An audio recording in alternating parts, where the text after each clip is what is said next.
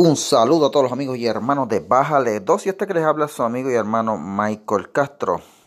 Hoy con el segundo mito en la serie de mitos de la ideología de género, el mito número 2. Como saben, había comenzado en estos eh, pasados podcasts una serie resumiendo el libro de la doctora Debra So, The End of Gender, acerca de los mitos de la ideología de género. Y en el mito número uno habíamos hablado de esa idea de que hay un espectro sexual. Eh, pero entonces el número dos dice, el mito número dos es, el género es un constructo social. Bueno, según la autora del libro, de Brazo, eh, toda esta idea de que el género es una construcción social comenzó con Simone de Beauvoir, una filósofa francesa eh, feminista que es la que comenzó eh, como tal la, la, filosofización, ¿verdad? Si se puede decir así, del feminismo.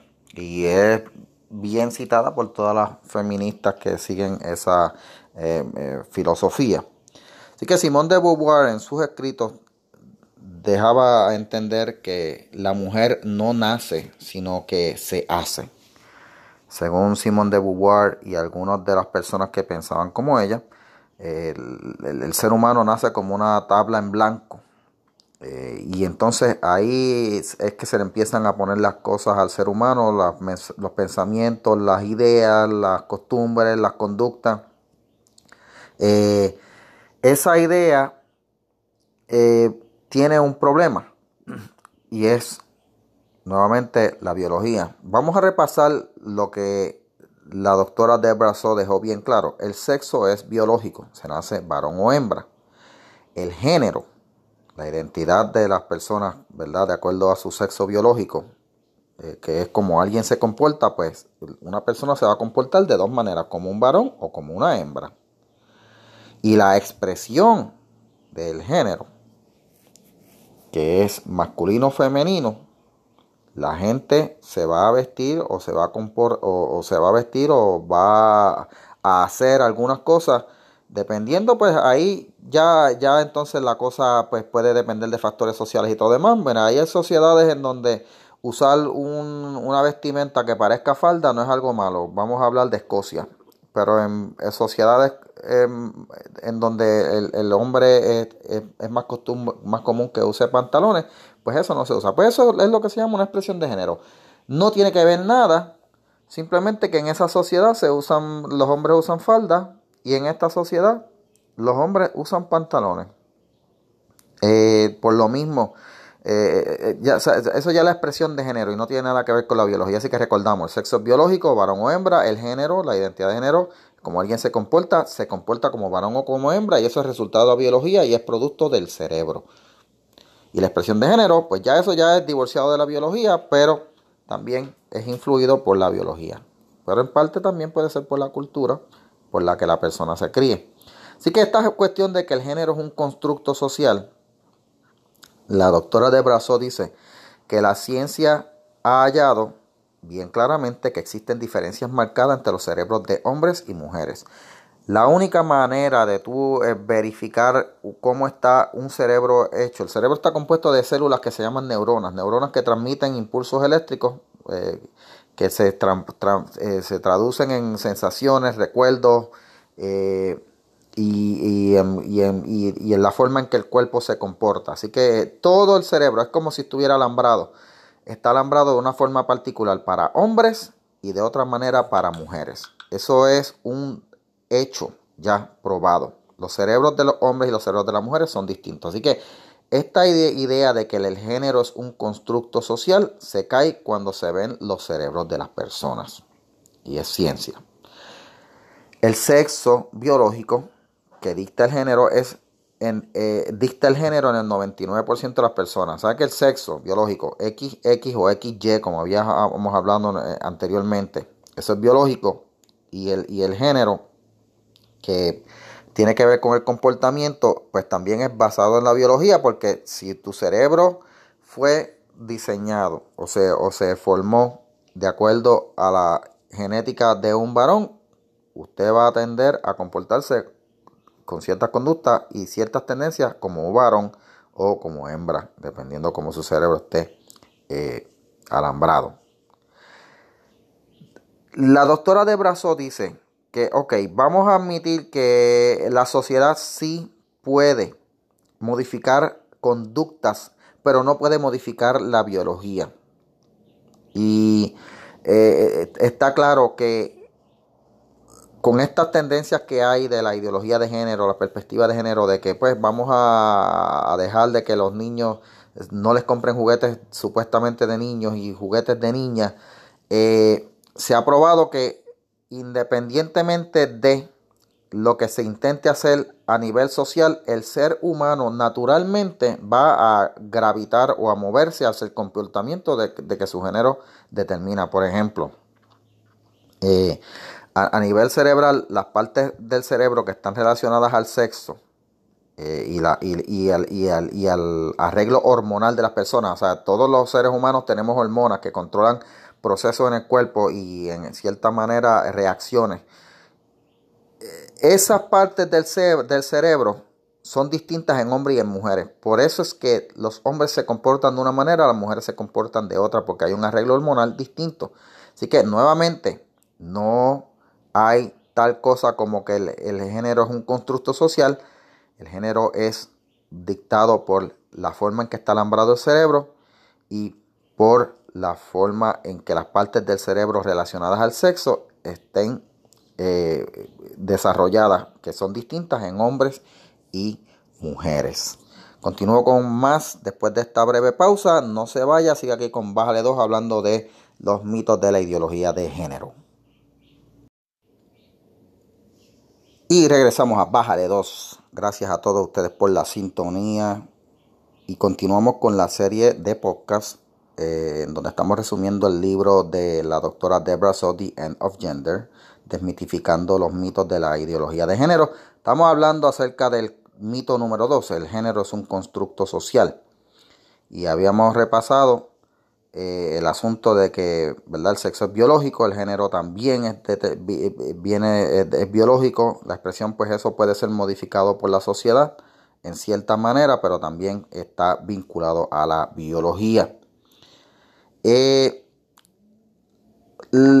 hay algunos casos, dice la doctora Debra So, en donde la exposición prenatal a hormonas en el útero cuando una persona está en el vientre de su mamá, pueden determinar algunos cambios o modificaciones en el cerebro. Vamos a, a las mujeres cuando quedan embarazadas, solo las mujeres pueden quedar embarazadas, y esto es algo que cuestiona también la ideología de género, pero la realidad biológica es esa. Pero cuando una mujer queda embarazada, lo primero que dice el doctor es, evite beber y fumar y sobre todo consumir drogas. ¿Por qué? Porque todo lo que una mujer consuma o, se, eh, se, meta a su cuerpo afecta el desarrollo del bebé dentro del útero. Incluso si una mujer se enferma con una, con una enfermedad que le conlleve tener fiebre, eso puede tener, causarle daños al bebé. Así que la dieta es algo bien importante y puede ocurrir en algunos casos que las mujeres si tienen, aunque, la, aunque el, útero protege al bebé, pero cuando una mujer tiene algún cambio hormonal inesperado o producto de alguna situación que le desbalancea su cambio hormonal, esa exposición de hormonas eh, en, el útero puede en alguna manera modificar el, el desarrollo cerebro del bebé, pero esos son solamente excepciones a las reglas. Sí, dice la doctora Debra So, que se han visto cerebros de personas que son eh, eh, homosexuales que tienen una, una, formación cerebral distinta a la que tiene un hombre común. E igualmente, eh, mujeres lesbianas que cuando se ve su cerebro tienen una formación cerebral distinta a la, a la común en los cerebros de mujeres. Sí, esas personas se puede decir que en cierta manera eh, nacieron con una tendencia, no es que nacieron gay ni nacieron lesbianas, nacieron con una tendencia a manifestar ciertas conductas debido a que su cerebro estuvo expuesto a una hormona en el vientre de su mamá. No es, no es eh, algo que ellos hayan eh, escogido, no es algo que haya, eh, ellos hayan pedido, simplemente pasó y se criaron. Aún con todo y con eso, la biología sigue siendo inmutable. Es un hombre, es una mujer, su cerebro puede tener una formación distinta, pero no cambia su realidad, su biología. Entonces, cuando se habla de esta eh, eh, la, perspectiva de género que pretende que todos eh, los hombres y las mujeres escojan profesiones no siempre que sean las que las que están normalmente asociadas con hombres y mujeres, pues se busca que las mujeres entren más en lo que se llaman las carreras STEM.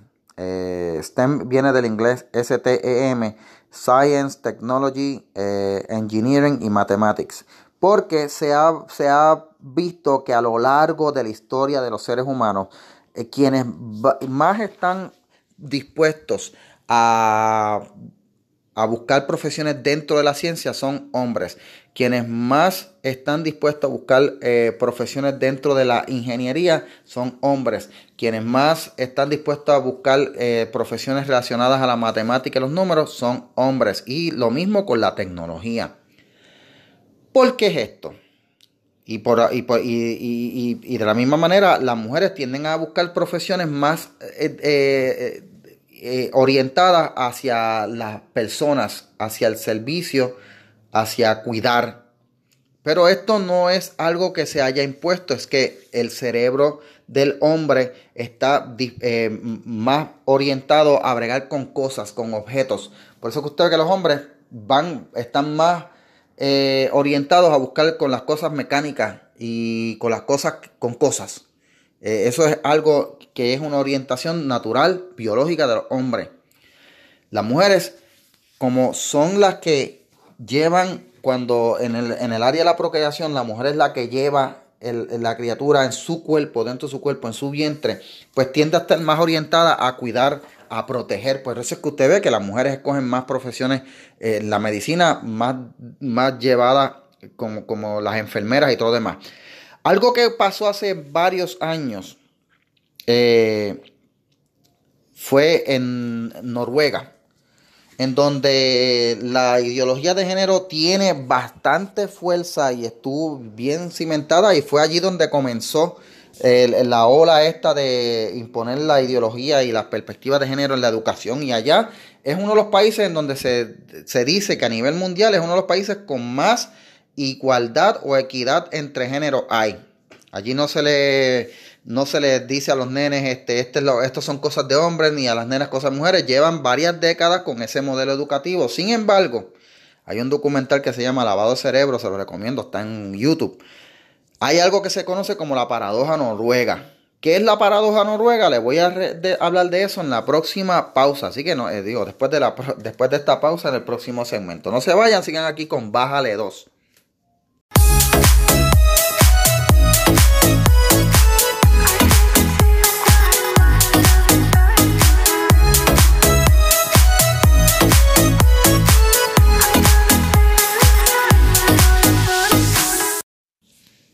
Y regresamos a Bájale dos Gracias por su sintonía. Estamos hablando en esta parte de la serie de eh, podcast sobre el resumen del libro eh, The End of Gender. Eh, la, el mito número dos de que el género es un constructo social y todo esto comenzó con Simone de Beauvoir, allá en una pensadora europea. Y siendo Europa la cuna de estas ideas, pues es lógico que allá es, donde primero se implementara esta, eh, este asunto de la perspectiva de género eh, con la intención de borrar las diferencias entre géneros y buscar que los niños y las niñas eh, no se vieran influenciados en el sistema educativo en, la, en, la hora, a la hora de escoger profesiones o roles en la sociedad. Bueno, Noruega eh, un país que codificó como tal la ideología de género, la implementó en los sistemas educativos, en los sistemas judiciales, en todas áreas de su vida. Allá no se, eh, no se, da la idea esta de que lo, estos son cosas de nena, estos son cosas de nena. Ese país está bien, bien ideologizado en, ese aspecto. Así que en un momento lo, alabaron, lo, lo, lo, elogiaron y lo han puesto como ejemplo mundial. Sin embargo, hay algo que se conoce como la paradoja noruega. Búsquelo en internet. Eh, y va a, ver de qué trata ese asunto de la paradoja noruega. Y hay un documental en YouTube, se llama Lavado de Cerebro, que es de un sociólogo que se dedicó a estudiar este asunto. ¿Qué es la paradoja noruega? Bueno, se esperaba que después de la implementación de la ideología de género en los sistemas educativos, por medio de la perspectiva de género, basándose en la idea de que el género es un constructo social, pues entonces los niños y las niñas, cuando empezaran a graduarse de las escuelas y a buscar profesiones, empezaran a verse unas, diferencias. Iban a ver más hombres buscando eh, trabajos que normalmente son asociados con mujeres, como enfermería, eh, eh, de maestros y así por el estilo. Y se esperaba también que las mujeres empezaran a buscar profesiones más típicas que escogían los hombres, como son las ciencias, la tecnología, la ingeniería, las matemáticas, mecánica y todas esas cosas así. Pues lo que sucedió fue que todo siguió tal y como estaba. O sea, los hombres seguían escogiendo carreras relacionadas a las ciencias, tecnologías, eh, ingeniería y matemáticas, no porque hubiera un discrimen eh, institucionalizado en la sociedad, porque Noruega se aseguró de sacar de su sistema esa forma de, llevar la, la, gente, encarrilarlos hacia unas profesiones, sino porque, pues, no se sabía por qué. Las mujeres seguían escogiendo profesiones como enfermería, maestra, cuidadoras y cosas así. Típicas, profesiones que típicamente pues, se han asociado con, las mujeres. Y entonces se empezaron a preguntar, pero ¿qué es lo que sucede aquí? que, que, por, qué, eh, eh, qué si la perspectiva de género es algo que eh, es una idea tan de avanzada, tan progresista, vemos que todavía los hombres siguen cogiendo profesiones regularmente asociadas a, los hombres y las mujeres a, profesiones asociadas a las mujeres. Se esperaba que eso no ocurriera. Se esperaba que hubiera un efecto contrario y una, equidad, lo que llaman equidad. Bueno, la doctora Debra So y otros científicos que han estado estudiando el asunto, y esto pues no lo va a ver en el libro, lo, estoy citando de otros estudios que yo he leído al respecto, porque yo también me he educado sobre este tema, le atribuyen a la simple y sencilla razón de que debido a que la biología de los seres humanos es distinta en hombres y en mujeres, es de esperar que en el momento en que un hombre y una mujer va a expresar sus preferencias en cuestión a trabajo o actividades, pues la biología va a tener un peso bien fuerte en ese caso. Y que por más que tú intentes divorciar la realidad biológica y modificar la conducta para, que la, para suprimir la realidad biológica, la naturaleza siempre vuelve a su cauce. Hay un refrán que dice que el río siempre vuelve a su cauce. Eh, cuando las construcciones se, se, desvían ríos para otros lados o se secan lagos, cuando cae un aguacero, a la hora de la verdad, el río va a volver al cauce que tenía, los lagos van a volver a ocupar el lugar que tenían, porque la naturaleza es así. La naturaleza no está sujeta a los caprichos de los seres humanos y en la naturaleza humana, genética humana, la naturaleza humana que determina la genética, que determina la forma del cerebro, que determina las conductas y preferencias de las personas, esa naturaleza no va a cambiar porque una ideología se imponga. La naturaleza va a ir por encima de cualquier ideología. Y eso es a lo que le atribuyen la paradoja noruega. Por lo tanto, esta idea de que el género es un constructo social y que como es un constructo social, hay que modificar los sistemas educativos para insertar la ideología de género y cambiar eh, el sistema educativo para eh, este, buscar que los niños y las niñas no se asocien con cosas regularmente asociadas a niños y niñas, pues fracasó. ¿Por qué? Porque el género no es un constructo social. Es un mito lo que dice la ideología de género. Y con eso termino esta, eh, esta parte de la serie de podcast sobre los mitos de la ideología de género y lo espero para el próximo podcast que sale, eh, bueno, cuando salga. Así que gracias por la sintonía, gracias por escuchar, gracias por compartir. Sobre todo, comparta este podcast con las personas que usted crea que necesitan escuchar este tipo de información. Y por supuesto, edúquese sobre el tema. Busque las conferencias de Agustín Laje. Si puede comprar el libro de Debra So, The End of Gender, o el libro When Harry mm, eh, Became Sally. Esos libros son muy buenos, son educativos. Y edúcase sobre el tema. No se deje llevar por los medios ni por políticos que están buscando imponer ideología. Gracias y será hasta la próxima en este tema de la ideología de género. Gracias, bye.